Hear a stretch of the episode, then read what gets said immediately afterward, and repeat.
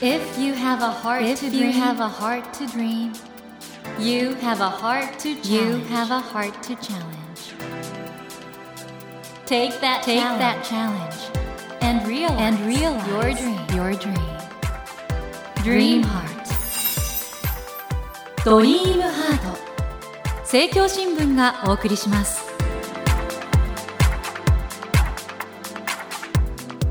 皆さんこんばんは茂木健一郎です 東京 FM のスタジオから全国38局ネットでお送りしていますドリームハート。この番組は日本そして世界で活躍されている方々をゲストにお迎えして挑戦や夢に迫っていきます。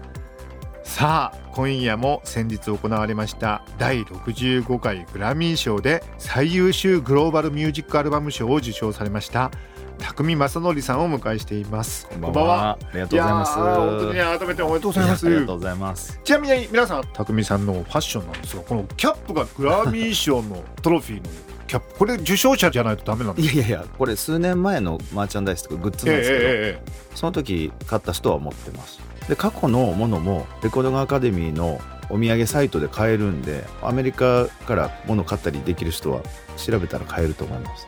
ええまあだけどまあ匠さんみたいに受賞者だったらいいけどさ。いや、でもいっぱい受賞してもないのにいや、ねいや友達みんなアメリカで被ってますよ。そうなんですか、はい、僕もこれ全然その前から被ってたんで。全然まあそれはもうねお土産グッズとして。なんかこう別に宣伝しろって言われて今言ってるわけじゃないんですけど。はい。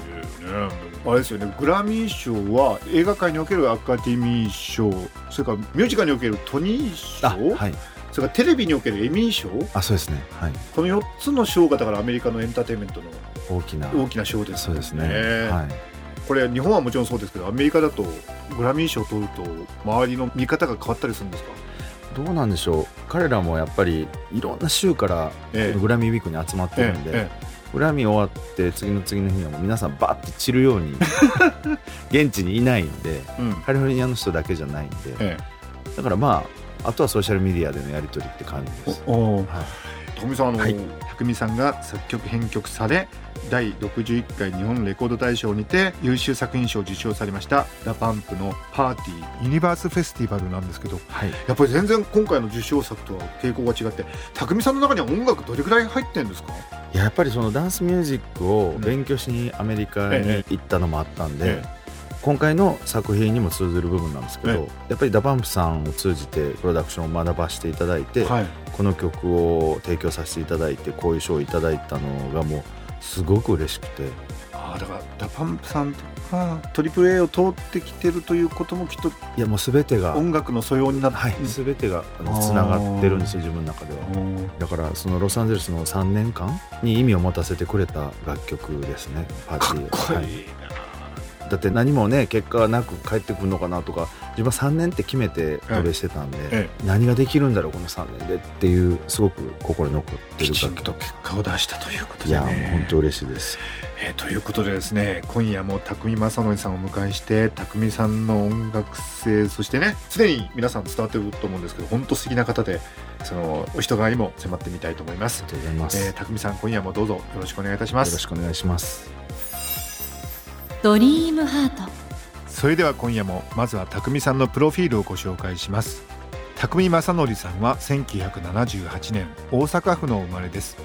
2001年ロックバンドサイレンでメジャーデビューされました。2004年バンド解散後は作曲家プロデューサーとして活動をスタートされ第53回日本レコード大賞にて AAA のコールで優秀作品賞を受賞されました。また2014年から3年間バンドメンバーとして参加されたジャマイカのバンドスライロビーのアルバムがグラミー賞にノミネートされるなど作曲編曲プロデューサーマルチインストゥルメンタルアーティストとして国内外でグローバルな音楽活動を続けてこられました。2019年には第61回日本レコード大賞にて DA PUMP のパーティーユニバースフェスティバルの作曲編曲にて優秀作品賞を受賞。そして2022年 Masa Takumi 名義でリリースしたアルバム「桜」が第65回グラミー賞の最優秀グローバルミュージックアルバム賞を受賞され話題を集めていらっしゃいます。と。ありがとうございます。いうことで宅見さんあの、はい。グラミーの発表の時普通ためがあるじゃないですか、はい。そんなよくご存知ですね。さんの時はなんかいきなり桜とか言ってませんでした？よくご存知ですね。なんだったんですか？それを言われた人は初めてです。えなんでためがなかったのほとんど、あれ、and Grammy goes to って言ってから、うんあの紙を開ける人が多いんですけうんうんうんうんど、なぜか彼は、開けてから言ったんですよね、その言葉を。うんうんうんうん。おそらく私の予想なんですけど、うん。ちょっと押してたと思うんですよ、時間が。あ。巻いたの？多分早めに言ってくれとええ。いうことで、でも自分からしたら、あのための時間を。味わいたいですよね。いや、味わいたくなかった。味わいたくなかったの？心臓に悪いんで、あの時間って、ノミネーションの時もそうなんですけど、え5番目に呼ばれたんですけど、ええ本当に心臓に悪いんで、えうんうん下向いてたんですよ、目つぶって。うんうん。だからもう、グーって胸にええ力を入れた瞬間に桜って言ってくれたんで、うんうん。ある種心臓に良かったなって。いや、でもよくそこを見らいやてれてるんですよかあれやっぱり心臓に悪いですか？悪すぎます。でもね、ノミネーションの時の方が悪かったです。っていうのは、うん。受賞ってなったらもう神の水を知る世界なんで、うんうん委ねるしかない。はい。しかも現地にいるし、ええええ。仲間たちもいるし、うん分かち合えるじゃないですか。うんうんでもノミネーションって自分は日本で東京で朝の2時40分ぐらいにストリーミングサービスで見てたんで YouTube の。あああ一人っきりですしうん、夜ですし、うんしかも受賞に向かう第一歩、そこが一番大変なまあんですよ。そうですよねそうですよねノミネートの時の方が結構寿命縮まったなって感じします。まあでもそれだけ今回のアルバムですけど、はいものすごい熱量っていうか制作過程はこれ、作曲編曲ははい。ご自はい、身でされてて。でレコーディングなんかはどうされたんですあか、レコーディングはカナダのフルーティストとか、うん。ギタリストニューヨーク、メリーランド州とか、パーカッションがロサンゼルスだったはい。りするんですけど、リモートで、おのおのでレコーディングしてもらって譜面を送って、え。で、おこととか三味線は日本で自分のレコーディングスタジオで撮りまして、そのミックスを日本でやりましたね。そうなんそれちょっと現代的ですね、そうですね。やっぱりあとはコロナのことで、皆さんやっぱり家で録音できるようにもなってるうんで、その後編集作業っていうかその調整されていったんだと思うんですけど、はいそれは一人でやるんですか？一人ですね。じゃあかなり孤独な作業はい、基本ソロって孤独なんで、ほとんど一人でやってきたんで、そうですね。でも制作するときはほとんど一人が多いですかねっ。てことはまさにものづくりとか職人技の世界そうですね。ね。でもやっぱり客観性が必要なんで、うん僕のスタイルなんですけど、集中して何時間もずっと同じ場所にいないんですよ。結構15分ぐらいして、ちょっと出て、またスタジオに戻ってって、だからすごく行き来して、客観性を確かめてるタイプです、自分は。今例えばデジタルの処理なんかも出てきてますしあと人工知能なんかも出てきたりして音楽作りどんどん変わってきてると思うんですけど、はいどうですか？作ってる現場の雰囲気としては。やっぱりね、その AI の作曲とか見たことあるんですけど、ええでもそれってクレジット僕じゃないじゃないですか。はい。もちろん自分の作品ではそういうのはまあ使い方もまだ知らないですけど、そんなに。部分的に AI というよりかは機械じゃないと感知できないような帯域のチェックっていうのはそういうものに任せます、帯域のチェックするんですか？はい、あの、キャリブレーションって言って、スピーカー、その部屋でどんな周波数が鳴ってるかっていうのを専用のマイクでこう、特殊なサウンドを発して、部屋の特性を見たりするんですけど、ええそれはすごく重要で、そういう意味では AI に頼って、正しいミックスができる部屋の音響的環境をチェックするっていうのはやりますね。うーん。あのずっと以前にピコ太郎さんがはい。来ていただいた時に、はい。実はエフェクターめっちゃ凝ったの使ってて、はい。もうものすごくマニアにしか分かんないようなのでジャスティン・ビーバーさんが反応したのは偶然ではなくてもうマニアにしか届かない音だったんだっておっしゃってたんですが、やっえぱり今回のアルバムもえそういう、はいまあ音響的にはそうかもしれないですね。分かってる人にしか分かんない世界もあるってことですよねきっとね。そうですね。あとはもうウーハーとかで聞いたら下のローエンドがもうすごいなってるんで、マジっすか？クラブで流れるはずのない音楽ですけど、うんクラブで聴いたらすごい気持ちいいと思います。低音があ。そこまで考えてるんですね。考えたというよりかは、そのアメリカに住んで、うんアメリカのプロダクションで修行してきたことが、もう自分はそういう風な体になったっていうことですね。でも逆に言うとね、はい僕なんかもそうですけど例えばストリーミングサービスなんかでいろんな音楽聴くじゃないですか、一般のリスナーっていろんな環境で聴いてるし、うん。聞き流してるだろうし例えばはい車で運転しながらっていう人もいるでしょうし、はい。どうなんですか作り手としては？やっぱりどの環境で聴いてもいいミックスっていうのはん、いいんですよ。おお、ミックス一つしかないんで、はい、ただウーハーのある人にはウーハー分少し届くようにローを意識して上げてるとウーハーの人はこっちが1上げたらそっちはもう5だったり10だったり上がるんですよね。うんうんだからこのバランスの中で少しだけ聞いてほしい帯域はどこかっていうのをこそっと意思を詰めるっていう作業がもしかしたらミックスかもしれないです。すげえな。やっぱ音楽って本気で作らないとやっぱり届かないんですかね。そうですね。まあ、ファッてやってしまったものがパッて火つくってこともあると思うんですけど、うん今は音響的な部分がすごく大切になってしまった時代なんで、こうアコギでパッて弾き語りしてっていう音楽がなかなか流行らないうん時代でもあると思うんですよね。やっぱりロジカルに音楽を作るっていう時代でもあるかなって、そういう意味でだから AI が出てきて、人がだから今 AI と競い合ってるような、ううんん、なんかそういうフェーズに入ったなって思います。あすごいね。すごいですね。茂木健一郎が東京 FM のスタジオから全国放送でお送りしていますドリームハート。今夜も先日のグラミー賞で見事最優秀グローバルミュージックアルバム賞を受賞されました匠正則さんをお迎えしてお話を伺っています。ドリームハート今回の桜って、はい。匠さん的にはどういう環境でどう聴いてもらいたいですか？できれば。できれば夜桜を見ながら、えちょっといっぱい引っ掛けながら、え、え好きな仲間たち、家族、恋人たち、えええ恋人たちじゃない？恋人と 恋人と ですね。最高でしょうね。まだまだ北の方だと桜の季節、これからってとこもあるでしょうしね。ちょうど津軽三味線入ってるんで、そうですね。素晴らしい。あの、はい匠さんは、はい最初は音楽にはどういうふうに出会ったですか？えーっと、縦笛をはい。小学校2年生の時に支給されまして、それ楽しくて、うん。アニメソングとかなんか吹いてたんですよ。先生が吹奏楽部に入りなさいっていうことで、で、小学校4年生からトランペットを本格的にはいはいはいはい50人ぐらいのブラスバンド部で合奏したのが一番やっぱりこう自分の音楽の影響を与えてくれた最初の経験でしたね。で、どこで自分は音楽のプロになろうと思われたんですか？まあ子供なんで小学生ってやっぱり分からずに言われた通りこう吹いてるんですけどなんか楽しいなっていうか、迫力がすごいなと。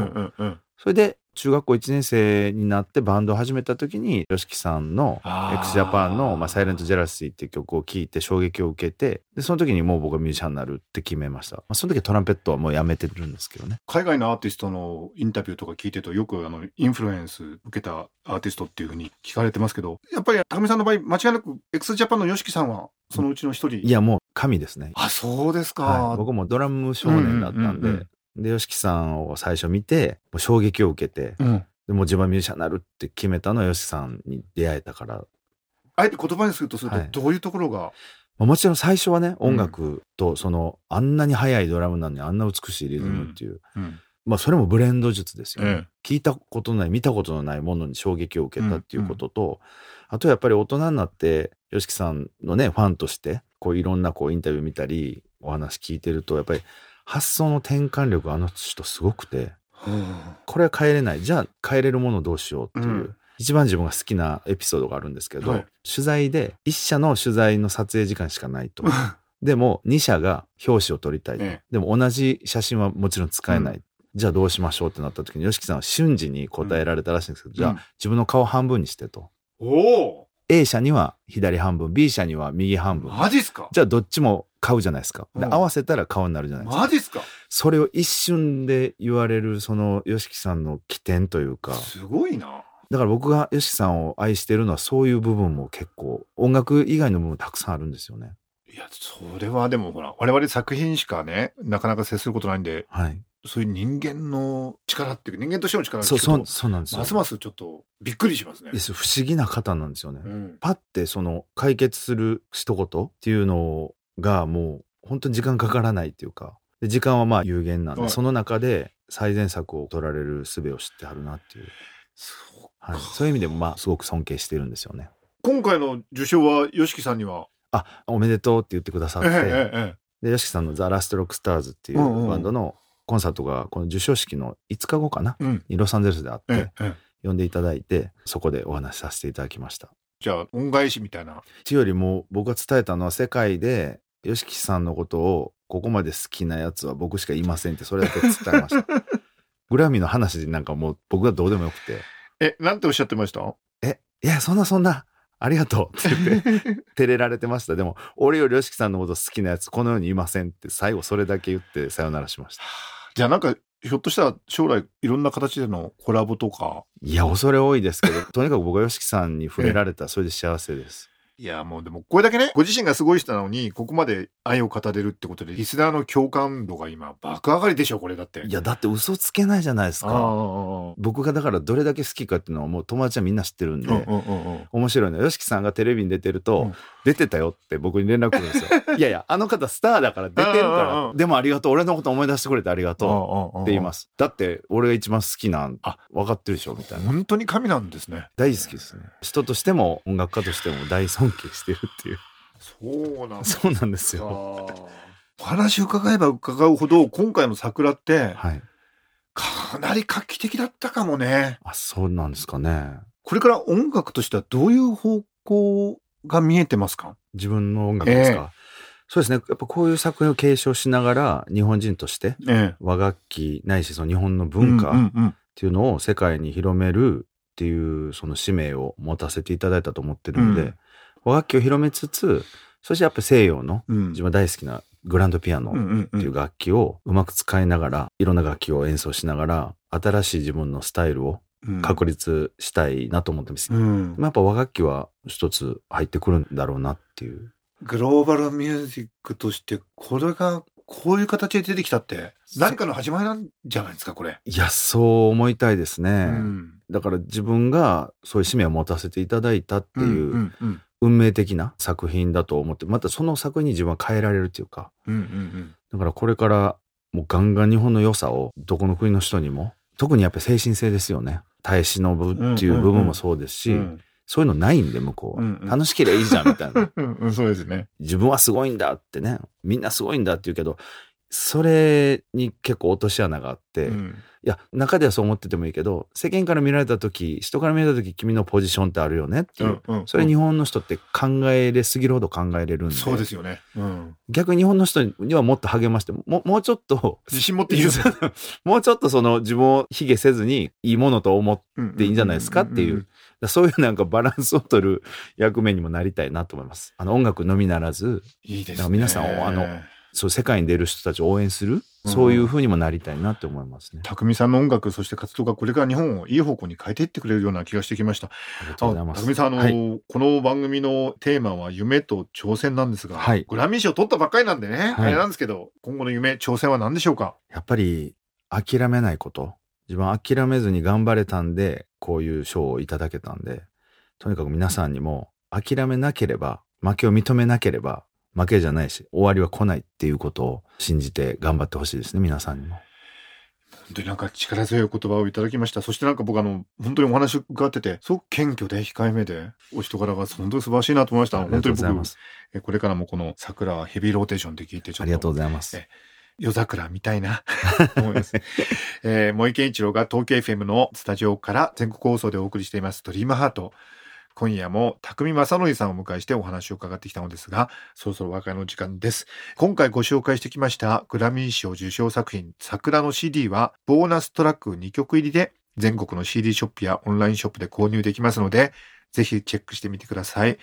えまた、匠さんの今後の活動ですけども、グラミー賞最優秀グローバルミュージックアルバム賞受賞記念ライブが、ビルボードライブ東京で来月5月13日土曜日に行われます。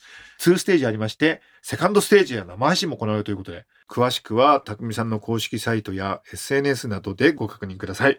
ドリームハートのホームページにもリンクを貼っておきますので、ご利用くださいありが。とうございます。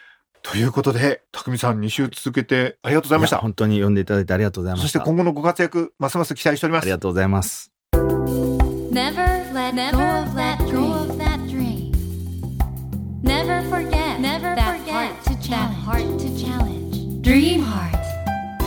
茂木健一郎が東京 FM のスタジオから全国38局ネットでお送りしてきました「ドリームハート。今夜も先日のグラミー賞で最優秀グローバルミュージックアルバム賞を受賞されました匠正則さんをお迎えしました。いかがでしたでしょうか？匠さんのお話を伺ってて思ったのはやっぱり現代において音楽っていろんな人と一緒にコラボして作るんだなって思うことと同時にやっぱり最後は一人の感性で仕上げていくものなんだなと思ってそのみんなで作るんだけど最後は一人が研ぎ澄まされた感性で作っていく、まあ、ものづくりの現場であるっていうことにね非常に僕は深く感銘を受けましたね。匠さんは今回本当に画期的なグラミー賞を取られたんですけどこれからも匠さんの音楽の旅はずっと続いていくと思うんでこれからね匠さんがどういう音楽を書いてくださるのかそしてですねそれが我々日本の人にとってどういうね勇気や夢を与えてくれるのか本当に楽しみです。またこの番組にも来ていただいていろんなお話を伺いたいなと思いました。さて番組では毎週3名の方に1000円分の図書カードと番組特製のエコバッグをセットにしてプレゼントしています。私茂木に聞きたいことや相談したいこと番組の感想などお書き添えの上ドリームハートのホームページよりご応募ください。お待ちしています。そしてスマホアプリオーディではドリームハートの番外編番組茂木健一郎のポジティブ脳教室を配信中です。ぜひこちらも聞いてみてくださいね。さあ来週のお客様はアーティストのアスカさんをお迎えします。どうぞお楽しみに。それではまた土曜の夜10時にお会いしましょう。ドリームハートお相手は森健一郎でしたドリームハート。政教新聞がお送りしました。